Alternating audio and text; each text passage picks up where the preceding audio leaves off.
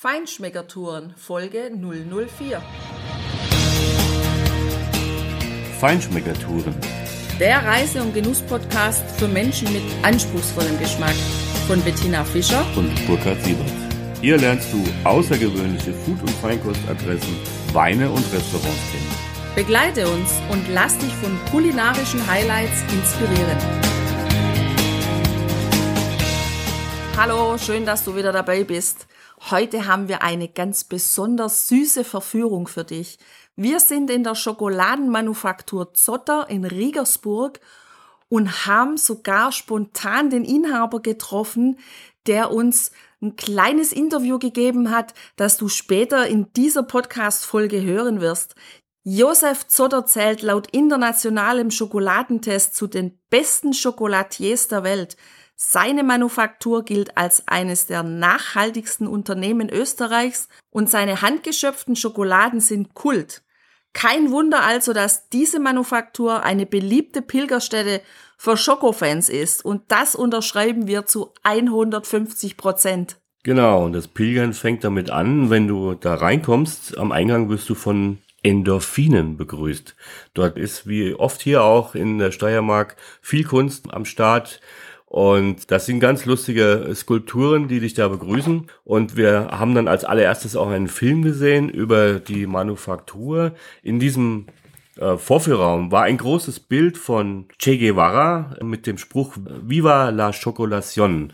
Und ich dachte noch am Anfang, hm, das passt vielleicht nicht so ganz. Aber du wirst merken, wenn du nachher das Interview mit äh, Herrn Zotter selber hörst, dass er da richtig auf einem guten Weg ist und was das auch miteinander zu tun hat. In dem Film wird gezeigt, wie er mit seiner Frau und seiner jüngsten Tochter äh, in Belize die Schokobauern besucht und mit denen wirklich äh, faire Handel betreibt und eine faire Geschäftspartnerschaft macht, wie die Bohnen dort wachsen und so weiter. Und das war sozusagen der Einstieg. Davor, Tina, hast du noch so was Merkwürdiges probiert. Ja, ich habe gerade überlegt, also Maden waren es nicht nur, wie sagt man denn zu den Tierchen? Oh, Mehlwürmer? Ja, Mehlwürmer, genau. Da kann man sich mit einem Löffel flüssige Schokolade in verschiedenen Geschmacksrichtungen rauslassen und dann stehen da Mehlwürmer und sowas ähnliches wie Heuschrecken gerüstete und die kann man sich da in diese flüssige Schokolade geben. Ich habe das zum allerersten Mal probiert. Ein bisschen Überwindung hat's mich am Anfang gekostet.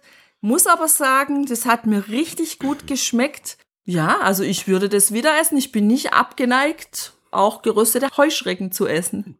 Ich muss einräumen, da stand drauf Mutprobe. Erst probieren, dann gucken, was drin ist. Ich habe erst geguckt und mich dann entschieden, die Mutprobe nicht zu machen. Aber wir sind dann auf die Tour gegangen, haben zunächst mal die Kakaobohnen an sich äh, verkosten können. Und diese ganze Manufaktur ist total transparent. Man läuft zwar hinter Glas, es ist alles super hygienisch zu. Man läuft hinter Glas, man sieht aber alles, es ist alles völlig transparent. Und man kann an den einzelnen Stationen dann einfach Dinge probieren. Und ähm, so fing es an mit den Kakaobohnen, die an sich sehr, sehr bitter sind am Anfang. Ja.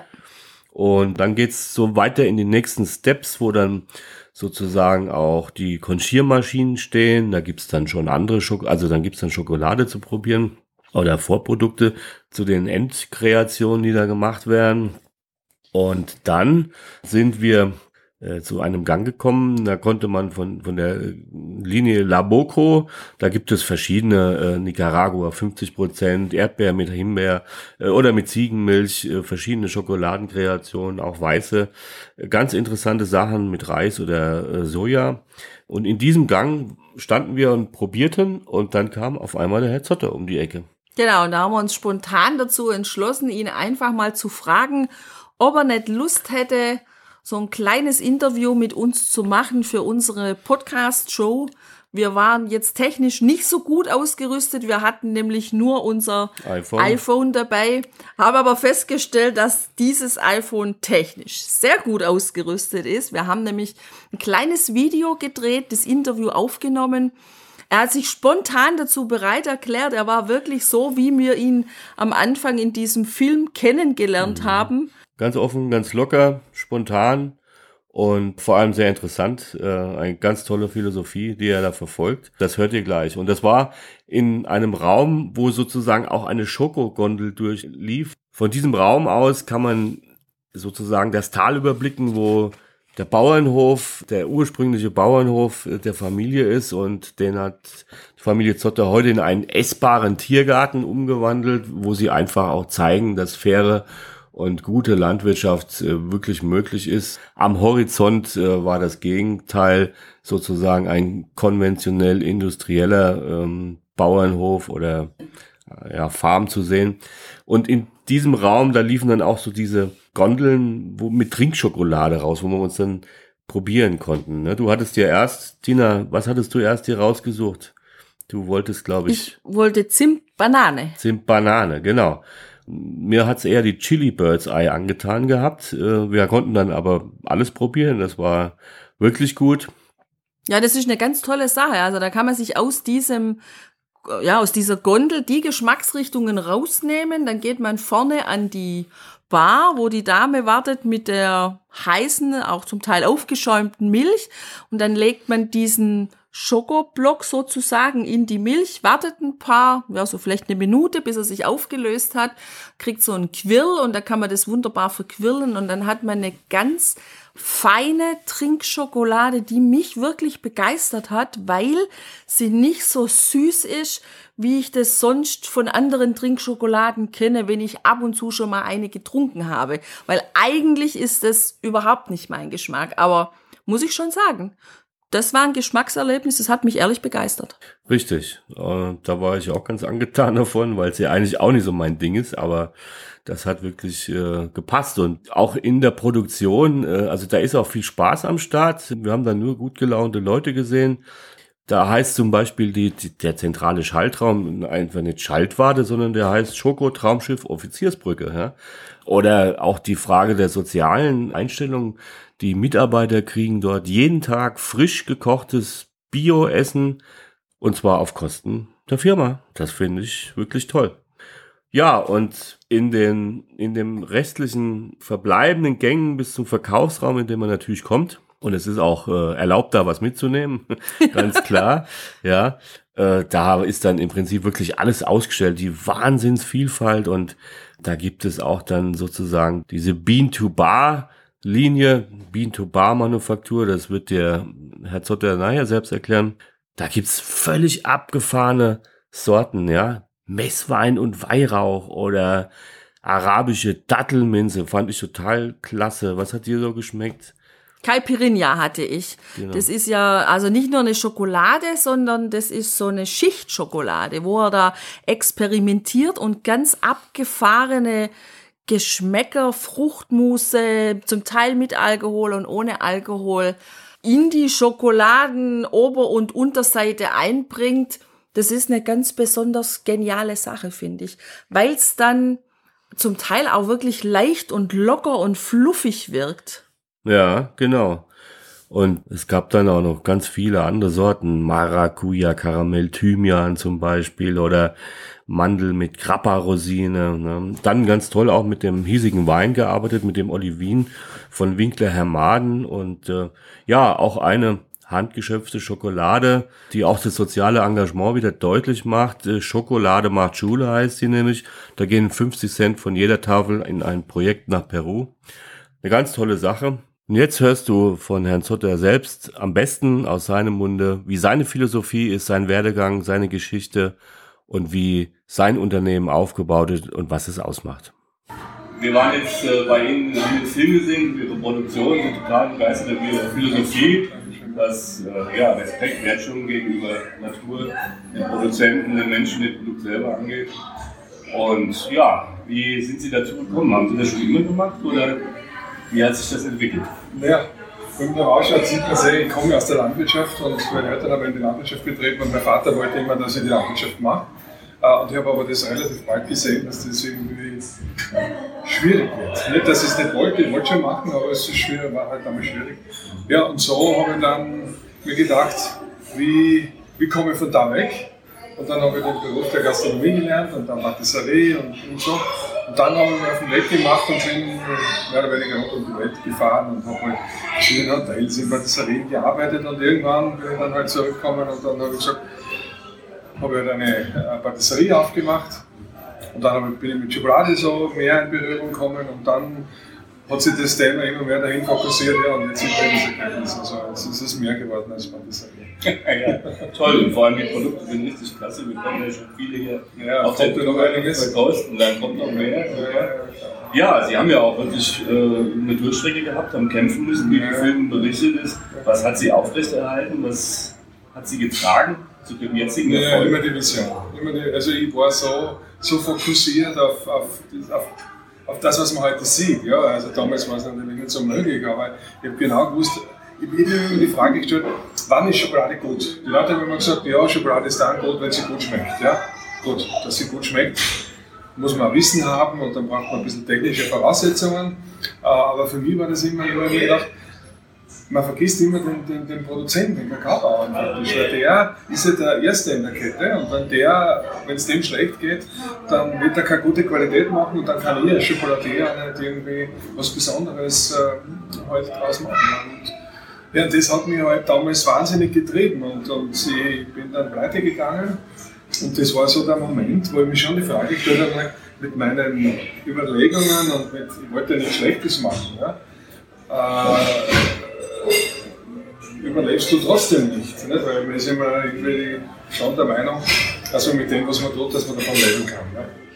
Ja. Aber es hat mir damals gar nicht so, ist mir erst später als bewusst worden, so richtig, weil ich habe nur das eine gesehen, also das, also diese Vision umzusetzen. Ja, und dann, wo dann der Erfolg gekommen ist, dann ist mir das ja alles erst richtig bewusst geworden, was da, vielleicht war ich damals auch ein bisschen zu früh mit meinen Ideen und, und Visionen und Wissen haben wir einiges. Ja, oftmals sind das Visionäre, die sind ihrer Zeit voraus. Ja, es ist ähm, immer so. Nicht? Man sagt immer zur richtigen Zeit am richtigen Ort zu sein. Äh, aber das, wir wissen, das ganze Leben ist ein Glücksfall. Wir haben schon so viel Glück gehabt, dass wir hier leben und nicht in Afrika. Äh, und, und, das muss man, glaube ich, auch akzeptieren. Man kann es nicht erzwingen. Das habe ich auch irgendwie gemerkt. Und mein, meine Bruchstelle sozusagen, die hat mir dann, und das jetzt im Nachhinein ist, ist es so, hat mir dann so, wie soll ich sagen, so richtig zurückgebremst. Ich konnte nichts investieren. Mir hat auch keine Banken mehr Geld gegeben. Und das war natürlich aus wirtschaftlicher Sicht ah, ein guter, wie soll ich sagen, ein guter Lernprozess. Da habe ich es lernen müssen. Vorher bin ich immer zur Bank gegangen, die Bank hat mir Kredit gegeben und ich habe gedacht, das ist ganz einfach, du brauchst nur hingehen, unterschreiben und da hast du schon Geld. Ja? Also jetzt vereinfacht gesagt. Ja. Äh, und dann habe ich lernen müssen, mit, äh, mit den Ressourcen, die es gegeben hat, umzugehen. Und wie man das sieht, jetzt hat es funktioniert. Also, ja. Und das kann man vielleicht auch den jungen Leuten äh, also als Botschaft immer wieder mitgeben, dass man sagt, am Anfang ist es schwierig, wenn du kein Geld hast, kannst du nichts machen. Du, kannst, du kommst nicht zum Starten. Aber trotzdem ist es wichtig, die Balance zu halten und, nicht zu schnell hinausschießen, das ist mir genau passiert. Also mein Problem war auch, ich war zu schnell erfolgreich. Ich war sehr erfolgreich, gleich am Anfang, äh, und habe dann halt total expandiert und geschmissen. Aber, ja.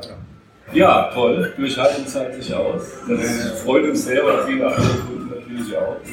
Sind Sie heute auch noch aktiv so äh, beim Entwickeln neuer Produkte? Ja, das ist ja eine heikle Frage. Nicht? Also wir sind ja schon Unternehmer mit 200 Mitarbeitern. Ja. Äh, oder sind wir schon mehr eigentlich.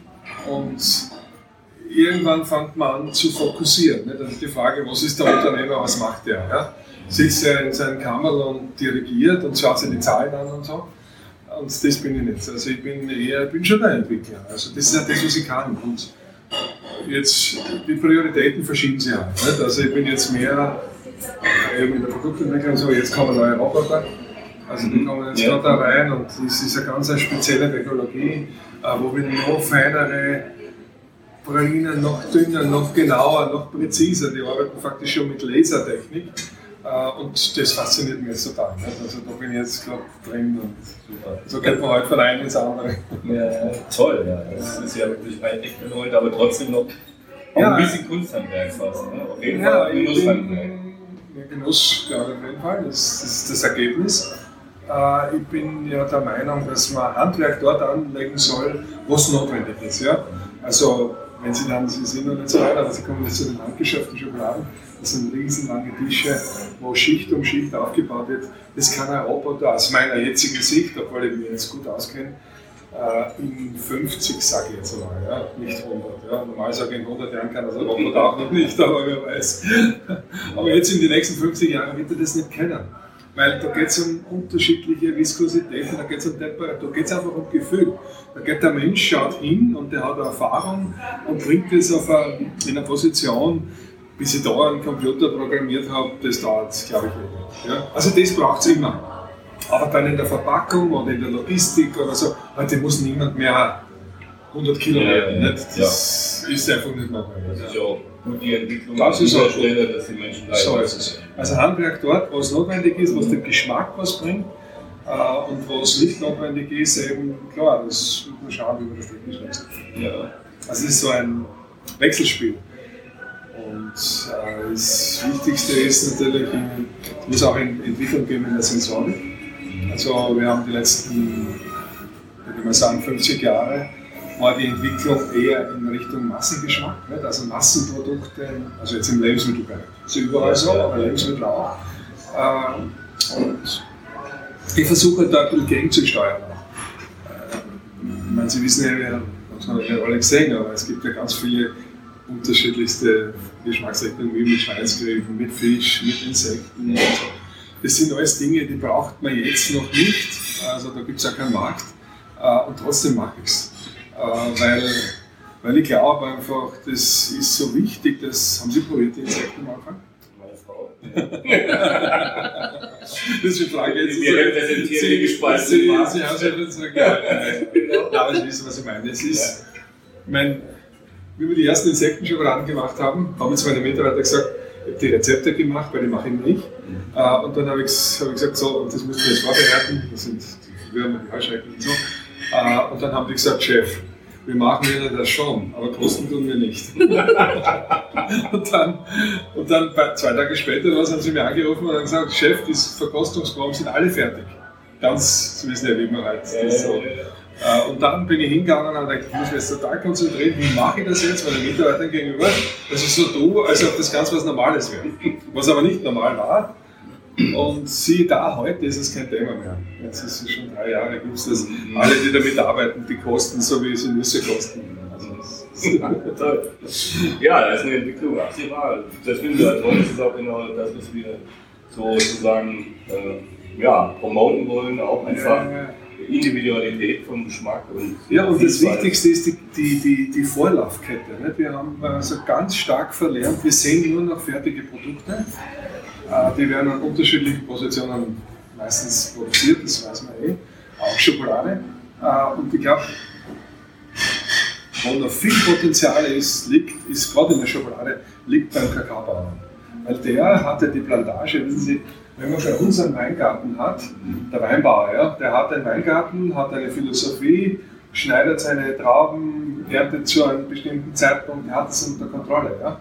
Aber ich habe den Kakaobauern nicht unter Kontrolle, nicht? weil der ist nicht hier. Der ist ganz weit Richtung.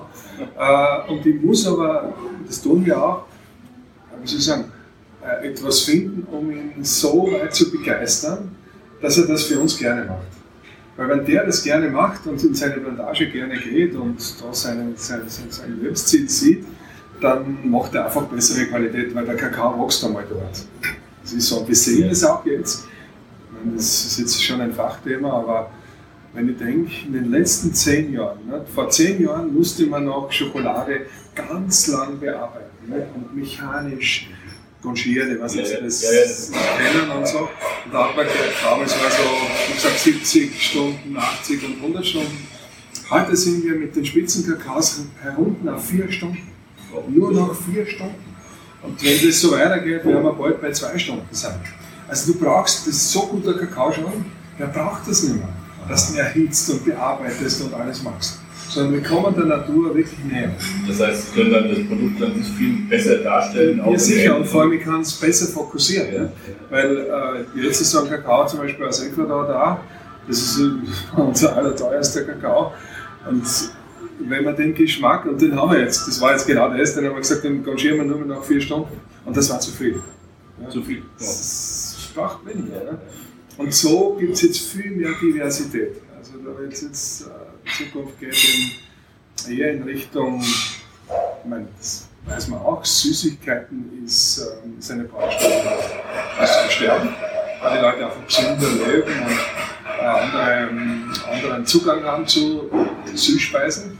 Also zuckersüße Sachen, das braucht heute keiner mehr. Und das sehen wir auch in der Schokolade. Also es geht total äh, in Richtung dunkle, hochprozentige, komplexes Aroma, aber weniger, dafür besser und so. Ja, das entwickelt sich jetzt. Ja, dann wünschen wir Ihnen weiterhin viel Erfolg auf dem Weg. Vielen Dank, dass Sie ich spitze, dass ihr da seid. War, ja. Ihr seid jetzt gerade in der Hälfte, jetzt kommen ja die lustigen ja, Sachen. Ja, okay. Jetzt lasst euch Zeit. Genau. Das, das, letzte kommt, das Beste kommt am Schluss. Okay. Das Running Chocolate, wo sie dann die ganzen Fischebrötchen und solche Sachen auch probieren können. Okay. Müssen es nicht kaufen. wir werden Sicherheit was mitnehmen. Ja, okay, alles Gute. Ja. Wir haben Herrn Zotters Rat befolgt und haben noch ganz viel durchprobiert. Übrigens kannst du das Interview, das du gerade gehört hast, auch auf unserem YouTube-Channel unter Feinschmeckertouren finden. Da lernst du den Herrn Zotter dann persönlich und visuell kennen. Es ist ein ganz netter Mensch, haben wir festgestellt. Am Ende dieser gläsernen Produktion, in der wir tausende Kilokalorien wahrscheinlich zu uns genommen haben, sind wir in diesen wahnsinnig großen und super schön gestalteten Verkaufsraum gekommen. Da schlagen dann die Schokoladenherzen nochmal höher. Man findet da wirklich ganz tolle Kompositionen. Auch Pralinen macht er jetzt vermehrt. Auch da wirklich ganz tolle Sachen. Und er hat sogar so einen Schokoladenschott, den man sich oral verabreichen kann. Er hat nämlich mehr oder weniger flüssige oder fast flüssige Schokolade in eine Spritze gepackt für den kurzen Kalorienschock für zwischendurch. Das ist total knuffig, wie er das gemacht hat. Es gibt auch Schokoladen-Lollipops. Und die Schokoladenverpackungen, die sind total schön designt. Da hat er sich ganz tolle Bilder einfallen lassen. Da haben wir auch einige davon fotografiert und die findest du, die Bilder findest du auf unserer Seite feinschmeckertouren.de. Auch sonst die ganzen Hinweise wie immer auf dieser Seite.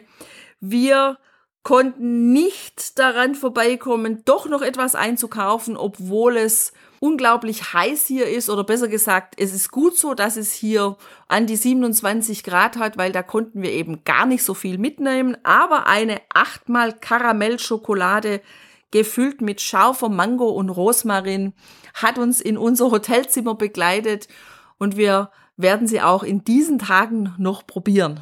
Ja, das war nämlich die letzte, die wir dort probiert haben und ich muss sagen, ich war Herrn Zotter und seiner Crew echt dankbar, dass die am Ausgang von der Tour dann freundlicherweise ein paar Gläser mit sauren Gurken aufgestellt haben, weil es war wirklich äh, dann ein willkommener Gegensatz. Und als wir rausgelaufen sind zum Parkplatz, kamen wir wieder an diesen Endorphinen vorbei und ich wusste, warum die so lächeln. Genau. Ciao, ciao. Ciao.